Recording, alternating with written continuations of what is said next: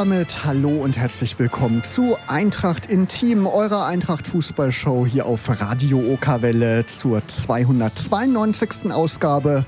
Begrüßen euch wie immer Markus Hörster und Henrike Heu.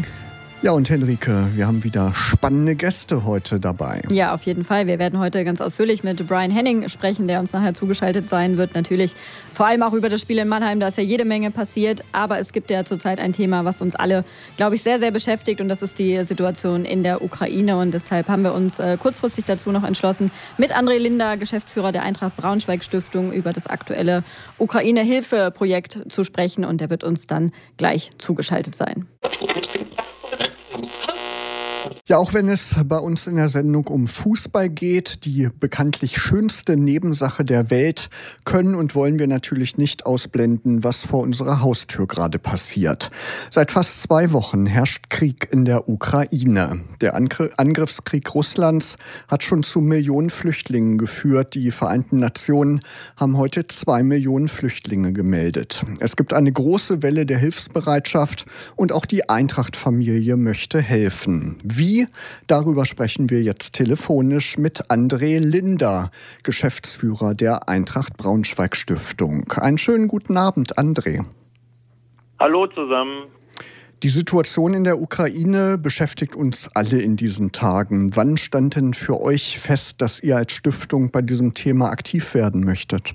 Ja, für uns äh, stand das relativ schnell fest. Äh, dass wir da was machen wollen. Äh, den Impuls, den gab es, gab es im Prinzip direkt. Ähm, und wir haben uns dann intern ganz schnell ausgetauscht und ähm, nach Möglichkeiten gesucht, was wir machen können und haben dabei dann natürlich auch auf die großen äh, Hilfsorganisationen geschaut, was die empfehlen und sind dann auch in den Austausch mit dem DRK gegangen und haben dann schnell festgestellt, Sachspenden sind gut und schön, das machen aber gerade viele und ähm, ja, das DRK hat uns dann empfohlen, ähm, zu gucken, dass wir, dass wir, wenn wir unterstützen wollen, dann mit mit Geld spenden. Und äh, da die Eintracht-Familie in in den zurückliegenden Wochen und Monaten da immer immer ganz ganz aktiv mitgeholfen hat bei vielen verschiedenen Dingen äh, haben wir da schnell dann uns dazu entschieden, ähm, ja, Geldspenden zu sammeln. Genau, die auf den unterschiedlichsten Wegen.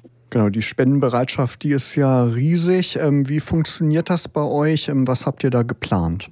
Also wir haben äh, letzte Woche Donnerstag eine Meldung rausgegeben, dass wir ab sofort ein Konto eingerichtet haben, beziehungsweise unser bestehendes Konto der Eintracht Braunschweig Stiftung ähm, wo direkt seit letzten Donnerstag Geld unter dem Verwendungszweck Hilfe für die Ukraine gespendet werden kann. Das Spendenkonto findet man im Internet unter der www.stiftung.eintracht.com und da unter News die zweite Meldung. Da sind, äh, da sind, ist die Kontoverbindung angegeben. Da kann ab sofort gespendet werden und da schon mal einen herzlichen Dank an alle, die das schon wahrgenommen haben. Da sind wir schon im vierstelligen Bereich. Seit Donnerstag läuft das und jeder kann, äh, wenn er am Samstag ins Stadion möchte, auch bei dem Ticketerwerb äh, direkt äh, Geld spenden, denn ähm, die Kanäle sind freigeschaltet und beim Ticketerwerb online gibt es die Möglichkeit unter Versandart ein Häkchen unter 1 Euro Spende, 5 Euro Spende oder 10 Euro Spende zu setzen. Das geht alles an das Rote Kreuz die das Geld entsprechend da einsetzen, wo es benötigt wird. Also lohnt sich sozusagen gleich doppelt ins Stadion zu gehen am Samstag, einmal die Eintracht unterstützen und einmal gleich in der Ukraine helfen, oder? Genau. Und äh, am Samstag geht es dann direkt weiter im Stadion. Da haben wir auch verschiedenste ähm, Hilfsangebote. Ähm, wir werden an den Eingängen zum Stadion mit Sammeldosen stehen. Äh, da schon mal einen herzlichen Dank an alle Mitarbeiter der Eintracht, die die, die Stiftung da und die Eintracht-Familie unterstützen. Da kann man Geld spenden, jeder das, was er meint, jeder Euro hilft und äh, natürlich auch wieder die Becher-Pfandaktion wird diesmal auch für die Ukraine eingesetzt und es wird auch noch ein paar weitere Aktionen geben, zu denen ich jetzt allerdings noch nicht äh, mehr sagen kann, weil wir da im Hintergrund noch das ein oder andere klären müssen. Aber rund um den Spieltag alles in, in Blau-Gelb. Ähm, wir setzen den Spieltag unter, unter das Motto in den Farben vereint, Hilfe für die Ukraine. Und ähm, ja, wir alle sind, äh, sind bedacht, da möglichst ganz, ganz viel zusammenzubekommen, dass wir da ordentlich helfen können. Vielleicht kannst du noch mal einen Satz dazu sagen, wofür die Spenden gebraucht werden? Das DRK ist ja eine der, der großen Hilfsorganisationen, die ähm, aktuell im Hintergrund äh, ganz, ganz viel machen und ähm, es wird da eingesetzt, wo es äh, gebraucht wird, äh, benötigt wird. Äh, was das jetzt im Detail ist, kann kann ich nicht beantworten. Wir haben mit dem äh, stehen mit dem DRK da im Austausch mit dem Ortsverband Braunschweig und ähm, wenn äh, da auch Manpower benötigt wird, melden die sich bei uns und äh, dann gucken wir, was wir zusätzlich machen können. Aber die Gelder gehen jetzt erstmal da in die Krisengebiete vor Ort, um mit Hilfsgütern zu unterstützen und gegebenenfalls dann auch, äh, wenn die ersten Flüchtlinge dann äh, zu uns nach Braunschweig kommen, dann natürlich auch hier vor Ort. Alles klar. André, kannst du vielleicht noch einmal ähm, als kleinen Reminder noch mal kurz ähm, die Webseite sagen, wo man die Kontodaten findet für alle, die jetzt gerade erst zugeschaltet haben und vielleicht äh, spenden möchten? Ja, genau. Ähm, das ist äh, einfach über die über die Eintracht, über die große Eintracht-Seite äh, gehen. Dann äh, gibt's äh, unten äh, den Punkt äh, Stiftung oder man geht direkt über www.stiftung.eintracht.com und dann ist äh, unter den News die zweite Meldung äh, Hilfe für die Ukraine und da gibt es dann die entsprechenden Kontodaten, wo das äh, Geld hin überwiesen werden kann. Genau, und ganz wichtig, mit dem Verwendungszweck Hilfe für die Ukraine, damit es dann auch da ankommt, wo es hin soll. Genau. Genau. Damit wir das entsprechend zuordnen können. Also drei Möglichkeiten zu spenden. Einmal eben klassisch über die Überweisung stiftung.eintracht.com. Da findet man die Kontodaten beim Ticketkauf fürs nächste Heimspiel oder eben analog in diese Sammeldosen. Vielen Dank für das Gespräch, André. Und da drücken wir ganz fest die Daumen, dass noch ganz viele Spenden zusammenkommen. Vielen herzlichen Dank und äh, eine gute Sendung, schönen Abend und ja, alles Gute. Bleibt gesund. Vielen, Vielen Dank, Dank, du auch. Du auch. Mach's gut. Ciao. Danke, tschüss. Er wechselte im Sommer des vergangenen Jahres vom VfL Osnabrück zu den Löwen und es hat sich ziemlich schnell gezeigt, dass das eine gute Entscheidung für beide Seiten war. Zwölf Torbeteiligungen stehen bei ihm zu Buche und auch die Herzen des Braunschweiger Publikums hat er mit seinem Einsatz und seinem Willen ganz schnell erobert. Wir freuen uns jetzt auf das Gespräch mit Brian Henning. Herzlich willkommen. Hallo. Schön, dass du da bist. Genau, Brian, wir wollen natürlich über ganz, ganz viele Themen heute ausführlich mit dir sprechen, auf deinen Werdegang zurückschauen und äh, vieles mehr. Aber nach diesem Spiel am Sonntag gegen Mannheim ist natürlich erstmal die erste Frage, wie ist denn die Stimmung bei dir und bei der Mannschaft? Ja, die Stimmung ist natürlich überragend. Ähm, nach dem Sieg ist es eh mal besser ähm, von, der, von der ganzen Mannschaft und von einem selber auch. Nach der Niederlage bin ich nicht so gut zu ertragen. Ähm, aber ja, zurzeit ist es super und äh, wir fühlen uns alle gut. Von Mannheim nach Braunschweig, das ist ja auch eine ganz schöne Strecke, die sich ja wahrscheinlich mit drei Punkten im Gepäck viel besser fährt. Erzähl mal so ein bisschen, wie war die Rückfahrt am Sonntag? Habt ihr auch ein kleines bisschen den Auswärtssieg gefeiert im Bus? Ähm, ehrlicherweise nicht so. Wir sind da, glaube ich, wahrscheinlich keine feierwütige Mannschaft. Äh, wir sparen uns das wahrscheinlich alles für einmal dann auf, hoffentlich. Mhm. Und ähm, wir haben einfach nur ganz normal gegessen, sind dann losgefahren und ähm, nebenbei die Fußball ganz viel noch. Äh, waren noch ein paar schöne Spiele an dem Tag, also zum Beispiel City gegen Menu, haben wir alle zusammen geguckt. Dann haben wir noch ein bisschen Scribble gespielt und äh, dann waren wir auch schon da. Alles klar. Dann äh, lass uns mal auf das Spiel schauen. Ähm, die ersten zehn Minuten waren ja für alle Eintracht-Fans durchaus ein bisschen nervenaufreibend. Äh, Mannheim ist da deutlich besser in die Partie reingestartet, aber dann habt ihr den Schalter umgelegt und das Spiel immer mehr, ähm, immer mehr die Kontrolle übernommen. Erzähl mal aus deiner Sicht, was war da entscheidend in dieser Phase? Ja, also am Anfang war es schon, äh, haben die uns sehr, äh, sehr viel Druck gemacht ähm, das war aber auch, glaube ich, der Kulisse zu schulden. Das war schon über 90 Minuten Wahnsinn, was die äh, Leute dort in Mannheim gemacht haben. Die haben selbst bei 3-0 in der 90 Minute und ich glaube sogar, habe ich mitbekommen, nach dem Spiel die noch abgefeiert. Und äh, das war natürlich erstmal seit Ewigkeiten mal wieder ein, ein Spiel mit voller Kulisse. Und da musste man sich erstmal dran gewöhnen. Und dann haben wir ja auch äh, das, das, ich weiß nicht, ob es sogar schon vielleicht der Schalter war, auf jeden Fall das äh, vermeintliche 1-0 ähm, bekommen. Mhm. Und direkt im Gegenzug, äh, wahrscheinlich die Glücksgefühle haben uns dann direkt angetrieben, dass wir da das, äh, das 1-0 für uns dann im, im gleichen Atemzug machen. Und ab da, sage ich, war es sehr souverän von uns, haben nichts mehr zugelassen. Natürlich kam zwischendurch äh, oder danach dann auch noch das mit Robin und da war der Kampfgeist nochmal noch mal mehr gesteigert. Äh, diese Spannung in der Kabine, die, die war unglaublich. Und ähm, ja, von daher hat sich es ist so ausgegangen, wie es ausgegangen ist. Ja, die Verletzung von, von Robin Krause, die schien da tatsächlich auch von außen betrachtet nochmal so ein, so ein Weckruf zu sein. Mal kurz zu ihm persönlich. Ähm, wie geht's ihm? Hast du heute mit ihm gesprochen? Das sah ja schon ziemlich übel aus. Er selber hat ja bei Instagram sich inzwischen geäußert, gesagt, es wird keine Modelkarriere mehr für ihn, aber es äh, sieht, ansonsten geht es wohl einigermaßen. Hast du mit ihm gesprochen heute? Ähm, wir haben uns gestern gesehen, wir hatten heute frei. Mhm. Ähm, wir haben uns gestern gesehen und ich muss echt sagen, er hat nicht den Anschein gemacht, als ob irgendwas, als ob irgendwas überhaupt war. Äh, ganz normal zum Training gekommen. Das Einzige, was ein Unterschied war, er hatte halt zwei Pflaster im Gesicht. Sonst war, sonst war alles gleich. Ähm, hat auch gesagt, dass er sich gut fühlt. Ähm, und ihm geht es soweit ganz gut. Ja, das freut uns auf jeden Fall alle und äh, es war natürlich auch beeindruckend, dass er dieses Spiel mit dieser Verletzung komplett durchgezogen hat und auch das 1-0 ja dann mit eingeleitet hat. Ähm, wie wichtig ist dieser Robin Krause für euch als Team? Ja, wahnsinnig wichtig. Ja wir kriegen auch jedes Spiel Laufdaten äh, ausgehangen. Da ist er immer erster Platz. Äh, er macht so viel für die Mannschaft, ob es jetzt äh, in Kommunikation ist, als auch, als auch im Spiel. Und auf jeden Fall ein verdammt wichtiger Spieler für uns.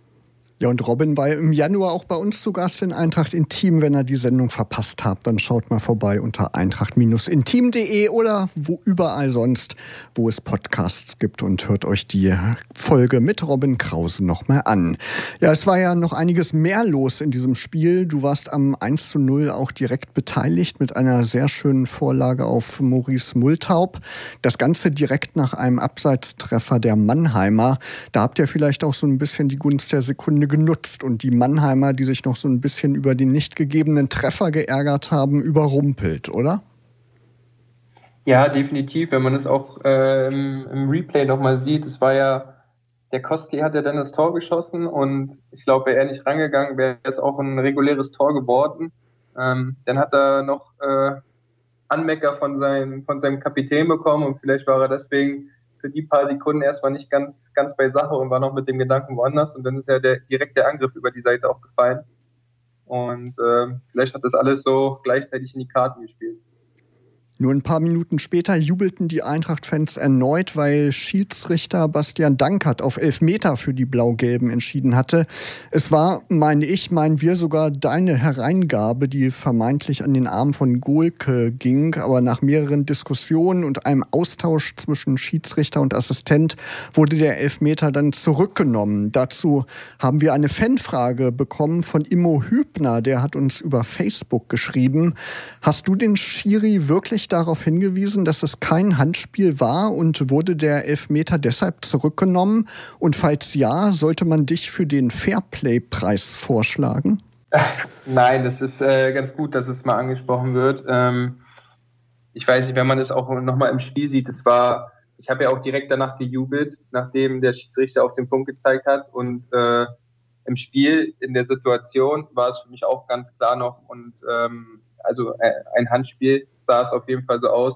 Und äh, wir haben ja auch viel geredet und viel diskutiert. Und im Endeffekt hat er mir dann gesagt, äh, dass, das, dass das erstmal eine Ecke gibt und äh, wir das in der Halbzeit nochmal angucken.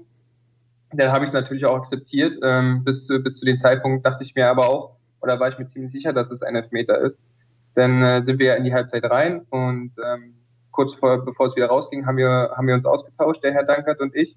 Und ich habe ihn gefragt, und wie sieht's aus? Ähm, war es ein Elfmeter oder war es kein, Hand, äh, äh, kein Handspiel? Ja, und er sagte zu mir, dass, äh, dass die Situation kein Handspiel war, dass es, äh, dass es die Brust getroffen hat. Und dann bin ich natürlich zu ihm und äh, zu dem Gurke aufgegangen und habe mich, hab mich entschuldigt, dass ich äh, diskutiert habe. Aber im Spiel sah es für mich 100% so aus, als ob es äh, ein Handspiel war. Ähm, Im Nachhinein habe ich jetzt auch nochmal die Szene gesehen ist eine strittige Szene, man kann pfeifen, man kann es nicht pfeifen. Im Endeffekt ist es jetzt so passiert, wie es passiert ist, aber ähm, für die Aktion im Spiel habe ich jetzt keinen Fairplay-Preis verdient. Alles klar, haben wir das mal aufgeklärt. Aber ich würde auch sagen, auch von den ja. Fernsehbildern her, also man hätte auch durchaus einen geben können. Da bin ich, glaube ich, mit Peter Vollmann, der auch einen haben wollte. Dem würde ich zustimmen. Aber im Eifer okay. des Gefechts ist ja auch wirklich schwierig. Es, ne? schwer, es war schwer zu erkennen, auf jeden Fall. Ja. Schwer zu sehen in der Kameraeinstellung ja. und ähm, ja, ja, dafür gibt es ja dann teilweise, Genau, dafür gibt es dann ja teilweise den Videobeweis, ne? aber in dem Fall eben nicht. Nicht in der dritten Liga. Nicht genau. in der dritten Liga. Und dann ging es ja erstmal zur allgemeinen Beruhigung in die Halbzeitpause und direkt danach habt ihr die Mannheimer wieder überrumpelt und habt das 2 zu 0 durch Maurice Multaub dann zu einem strategisch ja auch sehr guten Zeitpunkt direkt nach der Pause gemacht. Das war, glaube ich, super für euch, oder? Ja, vom Zeitpunkt äh, geht es natürlich nicht besser, ähm, dass wir da rauskommen und äh, direkt auch mit einer Willensleistung von, von ähm, Leon Lauberbach ähm, da, da das Tor schießen und Multi den auch vielleicht mit Absicht, ich weiß es nicht, äh, ins lange Eck schiebt. Genau, und dann war klar, ihr habt das Spiel im Griff, ihr habt da das Ruder übernommen. Das 3 zu 0 von Michael Schulz, das war dann nochmal das Sahnehäubchen. Ähm, wie fällt denn dein Fazit insgesamt zu dieser Partie aus? Ja, insgesamt war es schweige dir zehn Minuten am Anfang ähm, eine sehr gute und disziplinierte ähm, Vorstellung von uns. Ähm, ich denke, in Mannheim ist es schwer zu gewinnen, allgemein, denn war die eine Seite noch komplett gefroren. Äh, das haben wir aber gut, gut drauf geachtet und versucht, äh, die Seite zu meiden. Ähm, haben uns an alle Vorgaben gehalten, die uns äh, mitgegeben worden sind und haben uns zum Schluss dann auch belohnt. Ihr habt also wieder auswärts gewonnen, wieder auswärts zu Null gespielt. Ähm, wie erklärst du dir das, dass ihr auswärts so stark seid? Ja, eigentlich stärker als bei Heimspielen. Ja, das ist eine gute Frage. Ähm, ich, ich weiß es nicht. Vielleicht machen wir uns da weniger Gedanken. Äh, vor der Heimkulisse äh, wollen wir jedes Mal gefühlt wahrscheinlich unser bestes Spiel machen und äh, dass wir keine, keine Rufe kommen von außen, vielleicht, wenn man auch mal einen Ball nach hinten spielt oder sowas. Ähm, das, das ist natürlich auch ganz gut. Das äh, passiert leider ab und zu mal. Ähm, und ich weiß nicht, vielleicht liegt es daran und hemmt uns vielleicht noch ein bisschen. Ähm, vielleicht sind wir auch manchmal, manchmal enttäuscht, das kann ich nur sagen, wenn, wenn wir wissen, okay, jetzt am Wochenende waren zum Beispiel, glaube ich, 14.700 Zuschauer regulär zugelassen. Und ich glaube, es waren knapp 9000 da. Mhm. Ähm, man will als Spieler natürlich immer eine geile Kulisse haben ähm, und würde sich freuen, wenn dann noch mehr Leute kommen und uns nach vorne pushen. Und ähm, vielleicht liegt es daran, ich weiß es nicht, aber heim sind wir jetzt auch nicht verkehrt. Äh, sonst würden wir jetzt nicht da oben stehen. Das stimmt, das, das Meckern stimmt. auf hohem Niveau. Läuft alles ja. gut bei euch, genau. Ähm, ja, viele Spieler haben ja auch so Rituale vor dem Spiel oder wie die eben dann ähm, das Spiel angehen, ähm, die dann auch bestimmt, ähm, was die Psyche angeht, auch äh, für den Erfolg irgendwie beitragen. Hast du auch solche Rituale? Ja, ich bin da schon ein bisschen verrückt. Ich glaube, wenn ich da jetzt rausholen würde, dann würden wir bis 22 Uhr sitzen. okay. Äh, ich habe da wirklich von früh bis äh, zum Anpfiff meine, oder bis ich auf den Platz gehe, meine Rituale äh, sind etliche. Man muss auch, also das mache ich eigentlich immer gleich, da habe ich immer die gleichen Abläufe. Startet von früh, vom Frühstück fast immer das gleiche, bis äh, kurz vorm Spiel noch äh, den letzten Schluck äh, vom Espresso zu trinken und sich aufzupuschen. Und ähm, ja, da habe ich etliche, um, um in meinen Tunnel zu kommen, in meinen, in meinen Flow. Brian, bevor wir gleich weiter mit dir sprechen über den Verlauf der Saison und über deine bisherige Karriere auch, ähm, musst du jetzt unser traditionelles Kennenlernspiel über dich ergehen lassen. Wir haben so ein paar Fragen vorbereitet, die teilweise auch über den Fußball hinausgehen. Das sind Satzanfänge, die du einfach so spontan beantwortest. Brian, bist du bereit? Okay. Ja, ich versuch's. Wenn ich nicht Fußballer geworden wäre, wäre ich? Sportlehrer geworden. Urlaub am Meer oder in den Bergen? Oh, am Meer. Unter der Dusche singe ich am liebsten zu. Ed Sheeran Shivers. Mit diesem Promi würde ich gerne mal ein Bier trinken gehen. Äh, Lionel Messi. Hatten wir, glaube ich, schon ein paar Mal, oder? Mhm, Die der Antwort. Ist beliebt, ja. Der ist beliebt. So sieht für mich ein perfekter Sonntag aus. Früh aufstehen, lange frühstücken, ähm, noch entspannt, Zeitung lesen, rausgehen, spazieren, Kaffee trinken, nach Hause kommen und Serien gucken. Da hast du die nächste Frage schon fast mitbeantwortet. Frühaufsteher oder Langschläfer? Frühaufsteher. Diesen Film habe ich zuletzt gesehen. Ähm, Kissing Booth 3. okay, das macht Eintracht Braunschweig für mich aus. Äh, Emotion, Leidenschaft und äh, Kampfgeist. Wenn ich Wintersportler geworden wäre, dann wäre ich Snowboarder. Instagram oder TikTok? Instagram. Hund oder Katze? Ganz klar Hund. Hast du auch selber einen? Nee, aber wir hatten, meine Tante hat einen ganz tollen Rottweiler gehabt. Alles klar. Radio oder Podcast? Äh, Podcast. Und hast du einen Spitznamen? Äh, ja, Breezy. Okay, gibt es eine Geschichte zu dem Spitznamen oder? Wie hat nee, der verfolgt mich seit meinem PlayStation-Account damals. Okay. Ähm, da wusste ich aber auch noch nicht, dass äh, Chris Brown Breezy heißt und da kriege ich einige Witze ab. Alles klar, sehr gut. Okay, damit hast du es äh, schon geschafft. Ich glaube, so schlimm äh, war es ja wahrscheinlich gar nicht. Ähm, und wir wollen ja. mal ein bisschen zurückschauen auf, auf deine Anfänge im, im, Fußball. Du bist ja ein gebürtiger Berliner Jung, wie man so schön sagt. Ähm, wann und wie hast du eigentlich mit dem Fußballspielen angefangen? Ähm, ich habe angefangen bei Nordostberlin ähm, ich weiß nicht, wie alt ich war, aber meine Eltern erzählen mir ganz oft, dass ich das erste Mal da war, dass ich gar nicht angenommen wurde, weil ich noch zu hibbelig war und zu aktiv und habe halt mich nicht wirklich auf den Fußball konzentriert. Und ich glaube, ein Jahr oder zwei, spä äh, zwei später ähm, habe ich dann da auch angefangen. Da war ich dann, glaube ich, zur zweiten Stay-Jugend, also relativ lang. Dann bin ich äh, auf ähm, zur Union gewechselt, habe dort bis, ich glaube, ein oder zwei Jahre U23 gespielt. Ähm, danach ging es weiter zum Nachbarclub, zu Hertha. Äh, da habe ich auch zwei Jahre gespielt, ähm, bis ich zu Rostock gewechselt bin. Äh, ja, da, guck, da, gucken wir gleich nochmal ein bisschen im Detail auf die Station. So schnell können wir dich da nicht ganz durchgehen lassen. Lass uns, okay. lass uns da nochmal kurz äh, in der, in der Anfangsphase bleiben. Hattest du ein Vorbild damals als Kind oder Jugendlicher oder, oder was hat dich so mit dem Fußballvirus in, infiziert? Ich muss ehrlich sagen, es ist bis heute oder es ist gerade ein bisschen mehr geworden, ähm, aber es hatte ich damals auch nie, dass ich äh, mega viel Fußball geschaut habe. Da hatte ich jetzt von damals auf keinen Fall, kann ich mich jetzt nicht dran erinnern, äh, Fußballidol. Ähm, später war es dann wahrscheinlich wie jeder andere Junge fast auch äh, Lionel Messi, mit dem ich ja auch gerne Bier trinken würde. Mhm. Ähm, und mittlerweile ist es dann auch nicht mehr so. Dann hatte ich zwischenzeitlich noch äh, ähm, sehr viel verfolgt von Thiago Alcantara. Ähm, den habe ich auch gerne beim Fußballspielen zugeschaut, äh, vor allen Dingen bei Bayern. Und ähm, ja, das waren so meine Idole. Gab es denn irgendwann äh, so einen Zeitpunkt, an dem du auch gemerkt hast, okay, das mit dem Fußball, das kann auch über das Hobby hinaus was werden? Kannst du dich da noch dran erinnern, wann das war? Oh, das ist auch eine gute Frage. Ich weiß es gar nicht genau, wann es so richtig Klick gemacht hat. Äh, das war eigentlich immer nur Spaß und na klar hat man auch gemerkt, äh, dass der Ehrgeiz immer mehr geworden ist, weil man ja auch immer gegen bessere Mannschaften gespielt hat. Man ist persönlich immer weitergekommen, man war auf einmal im Berliner Fußballverband und konnte sich immer mit besseren Jungs äh, messen und ähm, auch mit besseren Jungs Fußball spielen und äh, da wurde es für mich auch immer interessanter, wo die Reise vielleicht hingehen kann. Ähm, Wann es jetzt richtig Klick gemacht hat, weiß ich nicht. Natürlich war es das schon als fünf, sechs, siebenjähriger, dass, dass man gesagt hat, okay, man will gerne Fußballprofi werden.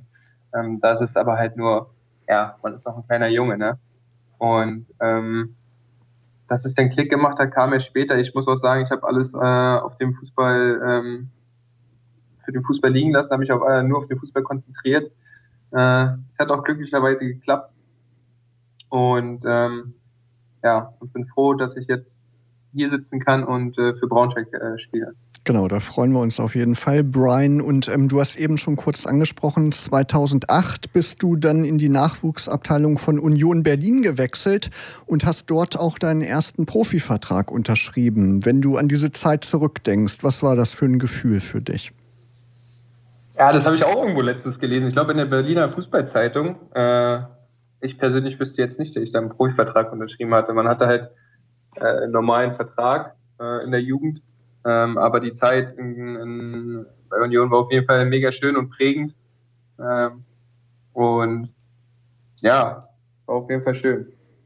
Dann ein paar Jahre später, 2015, also nach sieben Jahren bei Union, hast du dich dann dem anderen großen Hauptstadtclub ja. angeschlossen und bist ja. zur Reserve von Hertha BSC gewechselt.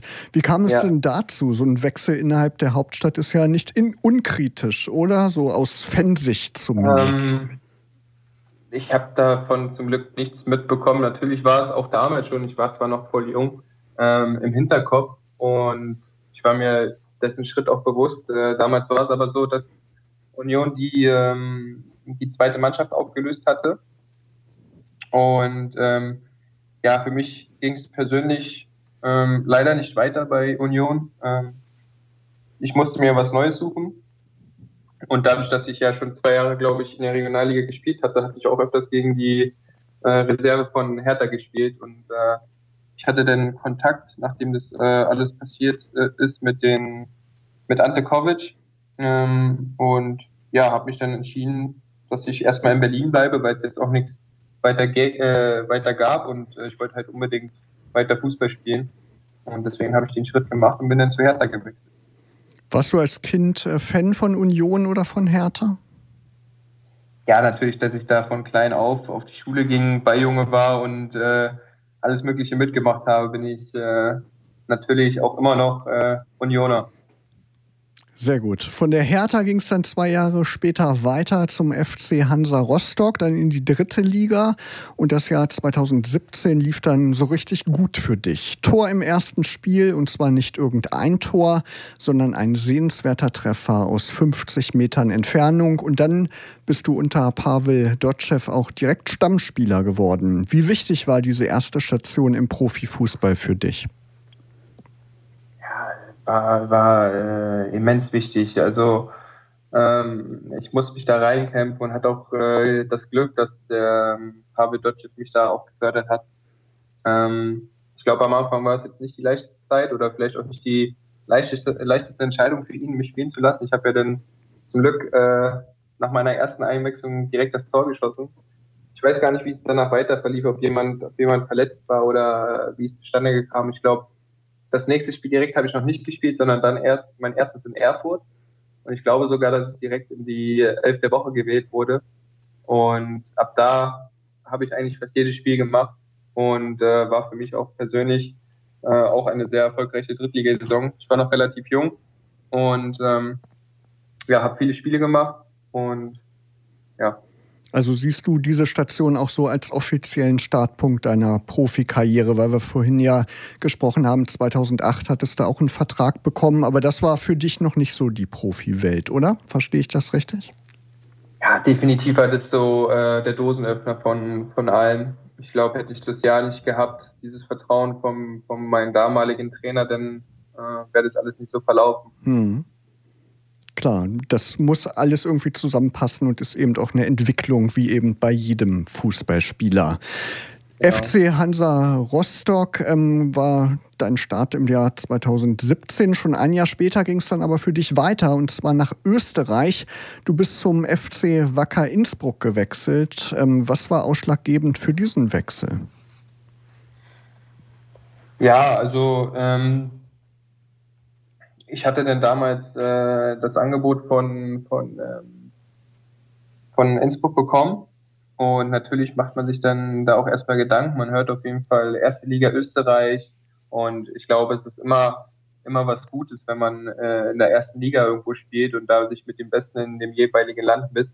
Ich habe auch gegen mehrere Nationalspieler aus Österreich gespielt. Und wie gesagt, ich, es war schon damals so und ich äh, messe mich gern mit dem Besten. Und ähm, Deswegen wollte ich diese Herausforderung suchen und dachte mir, das mache ich. Ähm, ich war auch da. Ich kann nur jedem empfehlen, mal äh, in Innsbruck mal einen kurzen Halt zu machen. Das ist wunderschön dort. Ähm, und ja, deswegen habe ich den Schritt gewagt und bin äh, nach Österreich gegangen. Hast du da im fußballerischen Unterschied feststellen können zwischen Deutschland und Österreich? Wo war da die Umstellung? Ja, also man muss natürlich sagen, es ist schon, es ist schon eine gewisse Spaltung in, in, in Österreich, wenn man jetzt überlegt äh, oder ich mich daran zurückerinnere, wie die, wie die Spiele gegen zum Beispiel RB Salzburg waren. Das war natürlich ein Wahnsinnsniveau. Die Jungs sind alle unglaubliche äh, Athleten gewesen, so gut wie keine Fehler gemacht und ähm, ja, das hat natürlich riesig Spaß gemacht. Und äh, der Fußball ist natürlich ein bisschen anders. Ähm, es wurde viel Fußball gespielt. Das war für mich davor noch, dadurch in der dritten Liga, weil ich in der dritten Liga gespielt habe, ein bisschen anders. Ähm, da ist, kommt auch viel über Kampf, das war jetzt in Österreich nicht so. Ähm, und war auf jeden Fall, war auf jeden Fall gut mitzubekommen, ähm, wie es dort äh, so verlief. Eintracht ein Team mit der 292. Ausgabe heute und wir sprechen weiter mit Brian Henning und für den äh, ging es ein Jahr später, 2019, nämlich wieder zurück nach Deutschland aus Österreich und äh, er kam nach Niedersachsen, nämlich zum VfL Osnabrück und äh, von dort hast du dann ja im letzten Jahr auch den Sprung zur Eintracht gemacht. Lass uns mal bei den Löwen bleiben. Was hat dich überzeugt, hier nach Braunschweig zu kommen? Ja, äh, Eintracht ist ein, ist ein Riesenverein, auch ein Traditionsverein. Ähm, das, das ist eine absolute Ehre, was man so die letzten Jahre verfolgt hat, dass man äh, überhaupt ein Angebot von denen bekommt, fand ich in der, dem Zeitpunkt und finde ich immer noch. Ähm, und da habe ich natürlich schon direkt das Gefühl gehabt, okay, das muss ich machen. Äh, dann hatte ich natürlich aber auch noch Gespräche mit Peter, ähm, mit Peter Vollmann als auch mit äh, Michael Schiele. Die waren durchweg positiv. Ähm, man hat schon direkt gemerkt, dass man sich verstanden hat. Man hatte die gleichen Ziele. Ähm, und da musste ich einfach den Schritt gehen und äh, auf jeden Fall das, äh, den Schritt wagen, zur, zur Eintracht zu kommen und äh, hier Fuß zu fassen. Und jetzt so ein Dreivierteljahr später, wie fällt dein Fazit aus? War es der richtige Schritt? Ja, stand jetzt auf jeden Fall schon. Also ähm, ich habe viele Spiele gemacht. Ähm, das ist, denke ich, immer das Wichtigste. Ich habe mich persönlich als auch fußballerisch, denke ich, wieder äh, ein Stück weiterentwickelt und ähm, im Großen und Ganzen gesehen ist es auf jeden Fall äh, der richtige Schritt gewesen. Fühlst du dich denn auch abseits des Platzes hier wohl? Bist du schon so ein bisschen in Braunschweig angekommen? Ja, also ich würde gerne mehr machen. Ähm, ich bin aber sehr vorsichtig im, mit dem Thema Corona, ähm, weil ich da niemanden irgendwie anstecken will, als auch äh, irgendjemanden gefährden will, der dem Team, als auch äh, den ganzen Verein vielleicht, weil das geht ja, geht ja relativ schnell. Ähm, sonst wäre ich wahrscheinlich jeden Tag draußen irgendwo in Cafés und würde spazieren und auch mal ins Kino oder sowas. Das versuche ich alles äh, zu unterlassen und äh, sitze zu Hause mit meiner Freundin und wir gucken eigentlich nur Serien. Ja, absolut verständlich in der derzeitigen Situation. Lass uns noch mal auf das Sportliche gucken. Da läuft es ja richtig gut für dich. Du bist ähm, absoluter Stammspieler unter Michi Schiele. Du hast äh, fünf Tore erzielt, sieben Vorlagen, Vorlagen gegeben. Läuft, könnte man sagen, oder bei dir? Ja, also ich bin natürlich sehr zufrieden. Für mich ist es auch, auch meine erfolgreichste Saison bisher. Ähm, es fühlt sich gut an. Ich habe auch relativ spät gestartet. Ich habe äh, ja auch relativ spät erst die Position besetzt, die ich jetzt äh, derzeit besetze. Hat der Trainer ein gutes Auge dafür. Ähm, es funktioniert bisher ganz gut, aber wir sind alle, denke ich, noch nicht fertig und wollen noch einiges erreichen. Deswegen äh, im Endspurt muss es, muss es auf jeden Fall so weitergehen. Ich finde äh, beeindruckend aus Zuschauersicht so mal gesprochen ist es auf jeden Fall, wie viele Wege du in den Spielen machst und das im Zweifel auch nochmal in der 89. Minute irgendwie nochmal zum Sprint ähm, dann ansetzt. Weißt du eigentlich, wie viele Kilometer du so durchschnittlich zurücklegst in 90 Minuten? Hast du da einen Wert? Ja, ich muss auch ehrlich sagen, ich glaube, ich habe bisher noch nicht so oft 90 Minuten gespielt. Ähm, fällt mir gerade auf. Äh, ich wurde oft erstmal ausgewechselt, aber wenn ich so 90 Minuten auf dem Feld bin, dann sind so elf, wenn es gut läuft, zwölf Kilometer. Schon ordentlich. Das ist eine Menge, das stimmt. Lass uns. Ja, ja so wolltest du noch was ergänzen? Nee, nee Alles klar. Lass uns auf die Mannschaft einmal schauen. Nach so einem kleinen, kleinen Mini-Tief könnte man sagen, direkt nach der Winterpause seid ihr ja als ähm, Team jetzt auch in den letzten Wochen wieder richtig in Schwung gekommen und auch die Ergebnisse stimmen wieder. Wenn du mal so insgesamt auf die bisherige Saison schaust, äh, wie beurteilst du den Verlauf? Ja, ich denke, das, äh, das ist normal. In, jeder Drittligasaison sieht man Man muss jetzt leider, oder ja, doch schon leider Magdeburg da rausnehmen. Die sind unglaublich konstant. Ähm, aber ob es jetzt Kaiserslautern, die am Anfang der Saison äh, Probleme hatten, ob es wir sind, ob es andere Mannschaften sind, die jetzt oben sind, die hatten jeder ihre kleine Phase, wo sie jetzt nicht äh, unter die äh, Top-Leistung oder die drei Punkte geholt haben. Das gehört dazu. Ähm, nach der Winterpause leider schade, dass Winterpause war, weil davor haben wir auf jeden Fall auch eine super Serie gehabt. Ähm, haben sehr viele Punkte geholt, gute Spiele abgeliefert, immer Winterpause. Es gab Corona-Fälle, es gab viele Faktoren, die da mit reinspielen. Äh, ähm, wir mussten uns jetzt erstmal wieder finden. Ich denke, das ist uns Stand jetzt dann auch wieder gelungen. Und ähm, so muss es auf jeden Fall weitergehen. Genau, so kann es weitergehen. Wir hoffen alle, dass es auch so weitergeht, drücken natürlich alle Daumen. Am Samstag steht das nächste Heimspiel gegen Saarbrücken an und dank der neuen Corona-Regeln sind ja wieder 17.500 Zuschauer möglich, maximal. Wie sehr freust du dich darauf, jetzt mal im Eintrachtstadion vor einer richtig guten Kulisse aufzulaufen, wenn dann am Wochenende viele kommen? Ja, ich freue mich wirklich riesig. Ich äh, hoffe, dass einfach so viele kommen, wie es nur geht, äh, dass die Leute Bock haben, uns zu unterstützen, weil in dieser Phase ist es einfach extrem wichtig, wenn wir da mit den Fans eine, eine, eine Company sind, eine Gemeinschaft und äh, das alles zusammen machen. Ähm, ich habe heute Bilder gesehen äh, auf Instagram von äh, Jasmin Fesic, äh, hat er ein paar Bilder gepostet, wie es aussehen kann. Ähm, das, das ist einfach geil. Ähm, auch natürlich schon öfters mitbekommen, dass, dass die Jungs einfach Riesenstimmung machen und ähm, Jungs und Jungs Frauen, und Frauen, ne? Ist ja auch Weltfrauentag, ja, wollte ich gerade sagen. Leid, ja. Glückwunsch an, oder, ja, an alle Frauen geht ein Gruß raus. ähm, und ähm, ja, dass die auf jeden Fall äh, Gas geben und ich würde mich riesig freuen, wenn ich äh, selbst erleben äh, darf. Genau, das motiviert, wie du sagst, auf jeden Fall zusätzlich. Und dann ist es ja auch noch ein Spitzenspiel. Ihr seid auf Platz 3, Saarbrücken mit zwei Punkten Abstand auf Platz 4. Das wird also sicher ein Duell auf Augenhöhe, oder? Oder was erwartest du von dem Spiel, Brian? Ja, definitiv. Äh, wir stimmen beide nicht äh, umsonst da oben. Saarbrücken spielt auch eine super Saison. Ähm, die letzten Ergebnisse waren auch sehr erfolgreich von denen. Wenn man das 5-0 sieht in, in München, das war Powerplay-Fußball, da haben die jede Aktion mit vollstem Tempo nach vorne ausgespielt. Ähm, wir werden uns gut vorbereiten, wir wissen, was auf uns zukommt. Äh, wir haben auch wieder richtig Bock auf diese Top-Spiele und äh, sind hochmotiviert. Ähm, und ähm, ja, die können sich auf was gefasst machen. Sehr gut. Nächste Woche am 16. März, da hast du Geburtstag, wirst 27 Jahre jung. Was wünschst du dir denn äh, für das nächste Lebensjahr? Ja, ich wünsche mir, dass es sportlich so weitergeht. Natürlich wünsche ich mir äh, auch den Aufstieg. Das ist so ein Ziel, was ich auf jeden Fall nochmal äh, erleben möchte. Äh, und auch ein Riesenziel ist von mir, einfach dieses einmal mitzuerleben. Ähm, und ja, das ist halt genauso, wie es Stand jetzt weitergeht und das, das wird mich glücklich machen. Genau, so ein Aufstieg ist auch ein toller Wunsch. Was erhoffst du dir für den Rest der Spielzeit? Ähm, wie geht's aus? Viele Siege, am besten, am besten zehn Siege. Ähm, und ja, einmal ein volles Stadion mit allen Fans, die, die kommen wollen und supporten wollen. Sehr gut. Wir drücken die Daumen, dass du das bald erleben kannst. Ja, und ähm, für alle Fans wäre das ja auch eine schöne Sache, wenn das irgendwann wieder so wird. Ähm, wie früher. Was wäre ein großer Traum für dich, den du als Fußballer insgesamt nochmal erreichen möchtest? Gibt es da irgendwie ein ähm, Langzeitziel? Nee, gibt's nicht. Ich möchte einfach, äh, solange es geht, Fußball spielen, äh, das Beste aus mir persönlich rausholen und äh, einfach weiter Spaß haben beim Fußball mit den Jungs und ja, am Sport Spaß haben. Genau, und irgendwann habe ich bei YouTube gesehen, steht dann eine Weltreise an. Ist das noch aktuell?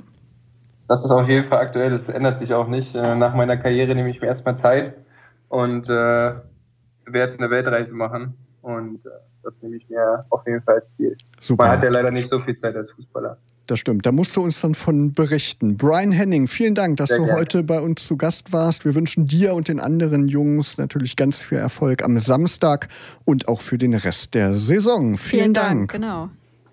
Danke euch und schönen Abend noch. Dankeschön, dir auch. Dir Ciao. auch. Ciao. Ciao.